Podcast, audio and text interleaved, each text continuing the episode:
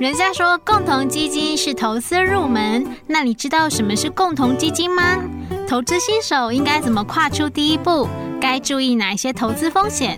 资产管理、人才培育与产业发展基金合证机会共同制作 Podcast 节目《一帆风顺》，邀请业界大咖及资深专家担任主讲。八集节目带你认识共同基金，建立理财观念，了解投资风险。八月三日起于各大 Podcast 平台上架。欢迎您一同收听。狗血！过敏要吃什么才会好？嘉伟，薪水冻涨，怎么学好英文呢？二年国教，房价到底什么时候才会？哎呦，阿乐透那都没丢啦！谁？是谁在呼唤全能的我？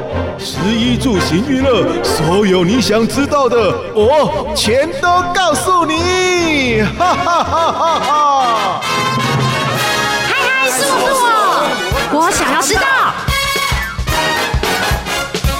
有多久没有健康检查了呢？为了保障劳工的权益，避免呢职业病的发生，今年五月开始呢，新版的灾保法呢也实施了。那么今天呢，我们就要连线给劳保局桃园办事处的陈振和主任呢，来跟我们聊聊。主任好。哎，主持人小嗨你好，还有大家好，我是劳保局他们办事室主任陈正和。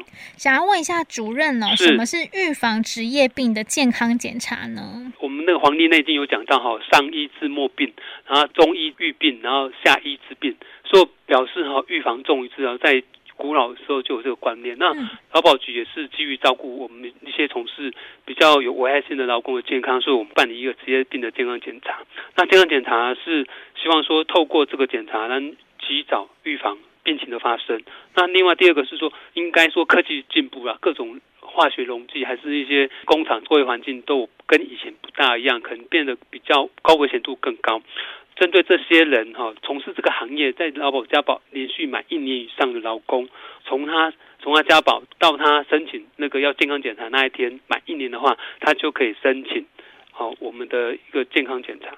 那这个检查费用是由劳保局参照全民健康保险医疗服务的一个给付项目哈，支付给检查的医医院诊所。但是要怎么申请啊？哦，申请因为因为现在医化服务也很方便嘛。那我们我分成医化服务跟书面申请。那如果投保单位可以，你是网络申报单位的话，你可以透过网络来申请。那第二，如果说你是不想透过网络，用资本的话，哦，你只要公司行号只要填具。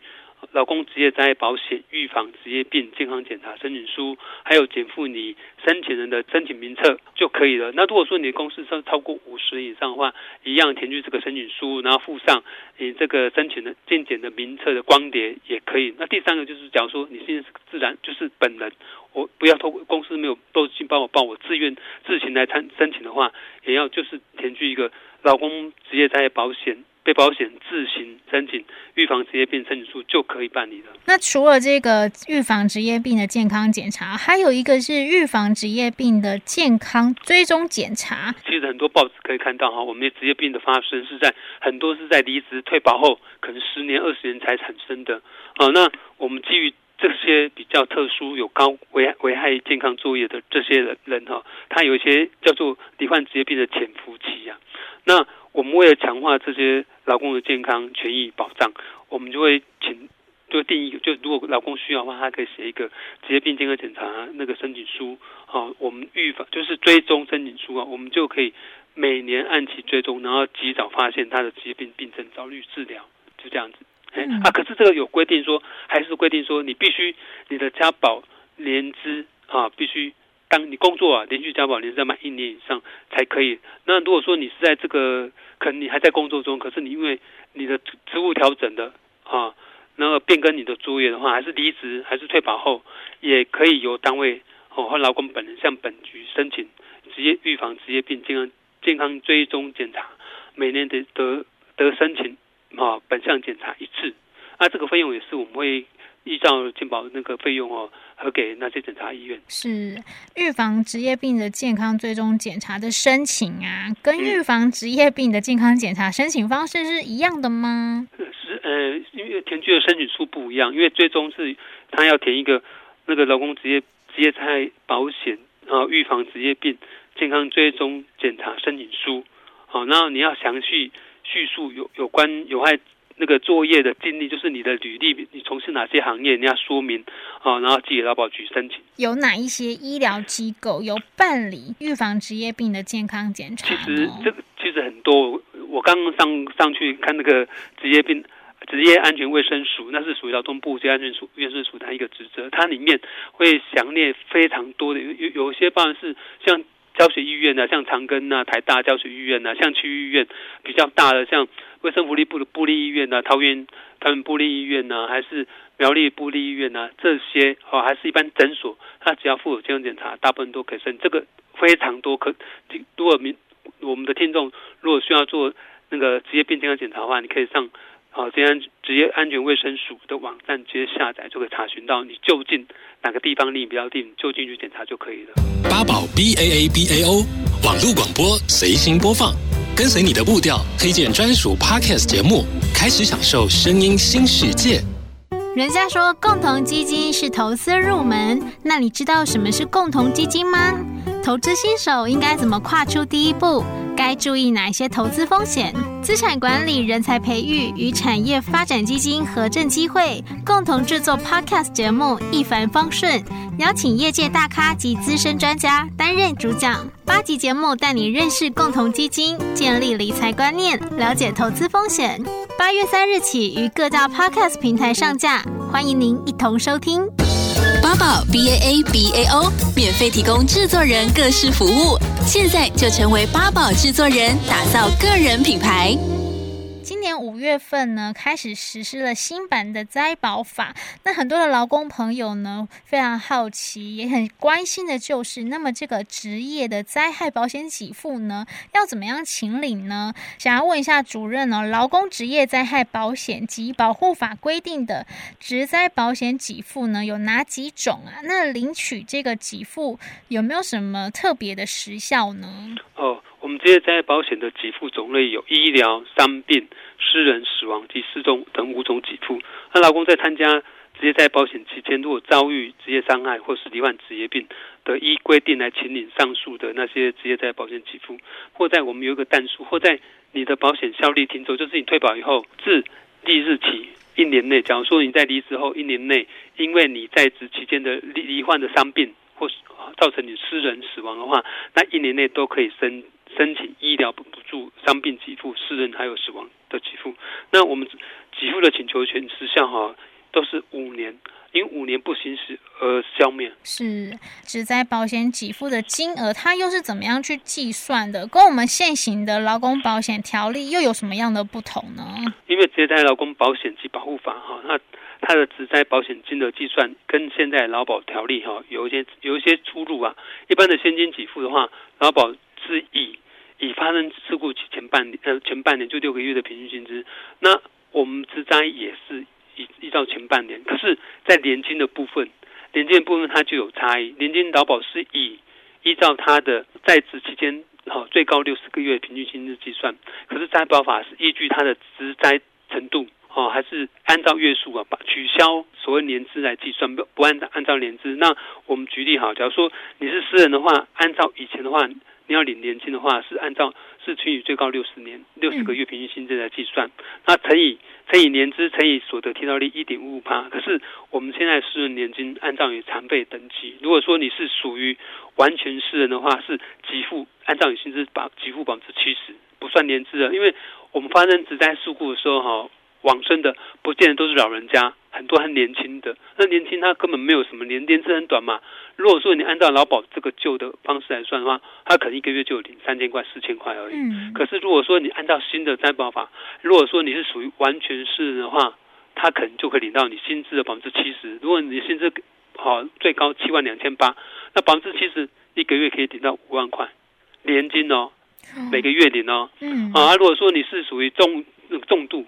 重度私人的话是可以领到薪资的百分之五十，啊，如果是属于就是严重性的，就是一般的话就可以领到百分之二十，所以它不用按照年资来算，所以说你都你就可以得到比较高的保障。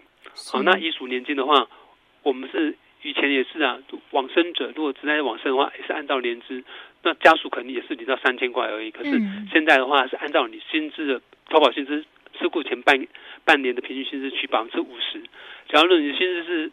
也是七万块，七万两千八，那百分之五十多少？三万六千多。嗯，啊，所以说这对职灾劳工的话，它的保障更齐全、更更好。那如果没有参加这个职灾保险的话，他也可以去请领职灾保险给付。他有没有什么样的，比方说情形啊？有那他给付的金额这个哈，这些就是比较特殊的啦。嗯，因为按照法令，保险就是有加保才有给付嘛。你有你有加保，一般是这样规定。可是我们很多职灾事故发生的时候，发现很多雇主因家保而未家保。嗯，好，那造成劳工的权益损失很大。那我们为了保障这些。因为雇主的伤的疏忽而影响到劳工的权益的这些这些劳工，我们就是有规则哈，就是把责任啊转嫁给雇主，就是他一样可以申请，一样可以申请所谓的呃死亡给付、伤病给付啊，哪些人才可以申请？虽然没有加保一个申请，第一个就是属于职业灾害保险法第六条规定的，应强制加保，就是十五岁以上受雇于领有职业证照哦，依法办理登记哦，设税籍或中央机关和。机关依法核定的那个聘雇许可证明的劳工，这些就包含将近公司行号百分之八九十的行业，都属于纳入强制加保单位里面去的。那所以说，这些有登记有公司行号的，你雇主因为为没有帮劳工加保，那造成劳工以前是领不到，现在还是可以领。嗯，啊，是这些人才可以领。是，那他的给付的金额是怎么算？给付金额也就是给付金额哈，就是要看，假如说他今天。他是有查到薪资所得资料的话，我们依据他的啊分级表的规定，哦，可我们分嗯，因为是本由本局依照薪资资料应对应投保薪资分级表来认定，但最高不能高于事故发生时，哈，最近年度是全体就是平劳工平均薪资啊，现在我们整年度哈平均劳工平均薪资是三万两千五百六十二块。哦，我们就会以这个三万两千多有薪资证明的，我们就以这个等级给他。那假如说这个发生事故的劳工他是雇主不能不能提供他的薪资资料，啊，没有办法采集的话，我们会基本就是基本工资第一级两万五千两百五十块这个等级来来计算那个他的合付金额。嗯嗯，如果说我已经请领职灾保险给付，我跟其他的社会保险给付是可以同时领吗？它有分呐、啊。如果因为同一事故，如果假如举个案例哈，假如说这个人是参加国保，可是他是在劳保离开的时候他已经满六十岁了，他已经可以符合劳保的老年给付，他没有领，可是他在家保国保期间，好往生的，嗯，啊，那劳保国保他同时符合，同时符合，因为同一事故嘛。他只能择一请领，哦，就是劳保跟国保，他选哪一样？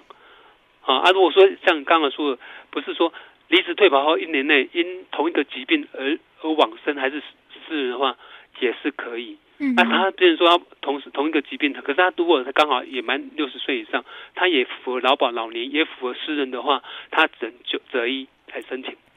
那好，所以说这个同一情况，同一同一个保险事故，那。什么叫不同事故？就是假如说我今天我已经退休了，我已经领过劳保老年给付了。好像举个案例，就是前两天一个一个配偶来，配偶带她老公的资料来，她说她她跟她老公在都已经在领老年年金了，可是她老公她领老年期间，她又去工作，啊，从参加职灾保险，在职灾保险期间发生死亡事故，啊，她问她说，啊，老公他可以领以劳保条例规定可以领差额金吗？还是领离遗属年金的一半吗？可是我们一查，哎，她老公已经领十年了，因为十年金把 S 金全部领完了嘛，没有补差额金的问题，而且他老婆已经在领劳保老年金，所以年金的一半他同，因为算是同一个保险，不能重复清领啊。可是他因为他老公是职灾发生嘛，他老婆虽然在领，因为不同事故，因为他老婆他老婆领的是他老公的职灾死亡，因为不属于不同事故，所以他老婆可以拿老公的职灾死亡年金。好，死亡年金就是他新他职灾事故百分之五十，然后如果老婆领两万块啊，他但如果老公职灾死亡的话是领两万五，加加起来四万五千块。那我们有规定说，他死亡的时候，他的他的职灾领的那个老老婆领老年年金不能高于老公的职灾职灾薪资的啊百分之一百，就是他的口，他有一个叫做需减需减。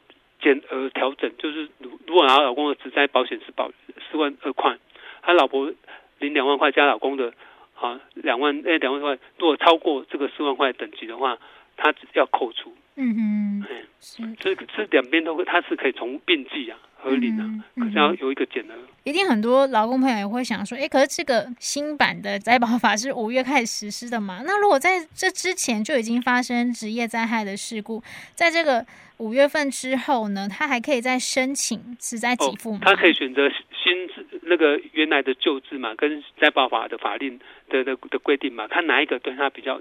比较优惠嘛，然后他第一个条件就是说，他在在灾保实施前，他已经已经发生的事故嘛，嗯，那在保法发生后，他可以选择嘛，要看他有没有超过五年年五年请求权时效。假如说在保法通过通过以后，他的他的请求权时效五年还没有消失的话，他可以选择以对他有利的在保法那一个法律规定。而如果说他今天在保法在今年五月一号已经实都都已经通过嘛，可是他的事故是发生在五年前，嗯，已经超过他的请求权时效，他就不能选择了。请求时效还是 要注意，对啊，很重要啊。啊、假如说他已经在申请了，他后来说，哎，我反悔了，我可以来领这个吗？不行，因为你已经已经提出申请，就不能更改。还没有，我们那已经给付，劳保局已经给付，你就不能更改。嗯，你虽然提出申请，可是劳保局还没给付之前，你们还没完成核定嘛？你可以终止，说我不要申请。我可能要改申请那个新的灾保法的规定。嗯，但也是希望劳工朋友都不要用到这一块。当然是不希望啊，哎呀，对啊，可是你碰到的时候，一定要选择对你比较优惠的方案，对民众比较有保障。是，嗯，好。那么以上呢是劳动部劳工保险局广告。那今天呢也要非常谢谢我们主任的分享，谢谢主任。好，谢谢各位听众。Podcast 首选平台八宝 B A A B A O。让你爆笑，也让你感动。快到八宝发掘台湾最生动的声音。人家说共同基金是投资入门，那你知道什么是共同基金吗？投资新手应该怎么跨出第一步？该注意哪些投资风险？资产管理、人才培育与产业发展基金合证机会共同制作 Podcast 节目，一帆风顺。邀请业界大咖及资深专家担任主讲，八集节目带你认识共同基金，建立理财观念，了解投资风险。八月三日起于各大 Podcast 平台上架，欢迎您一同收听。